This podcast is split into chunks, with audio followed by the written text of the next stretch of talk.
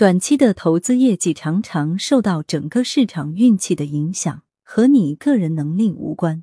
比如说，给一个很短的时间，不要说一二年，在任何时候，一两个礼拜都会出现一些股神。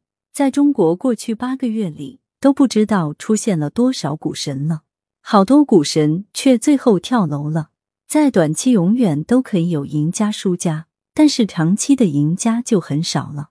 所以，哪怕是一年、二年，甚至于三年、五年，甚至于五年、十年，很好的业绩常常也不能够去判定他未来的业绩如何。例如，有人会告诉我他业绩很好。就说是五年、十年，如果我看不到他实际的投资结果，我仍然没有办法判断他的成功是因为运气还是能力。这是判断价值投资的一个核心问题：是运气还是能力？市场可以在连续十五年的时候，平均累计回报是百分之十四，这时你根本不需要做一个天才，只要你在这个市场里，你的业绩就会非常好。可是也会有时候在市场里连续十几年回报是负的。如果你在这个时候回报会非常优秀，就又不一样了。所以，如果我看不到你具体的投资内容，一般来说很难判断。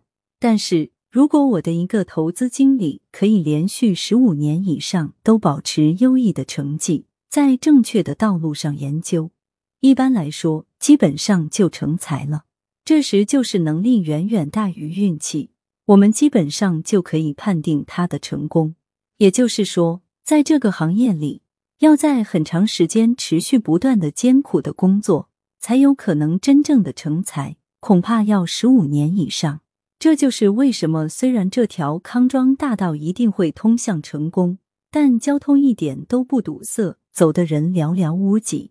但恰恰这就是那些想走一条康庄大道、愿意走一条艰苦的道路的人的机会。这些人走下来得到的成功，确确实实在别人看来就是他应得的成功。本文摘自李路先生在北京大学的演讲。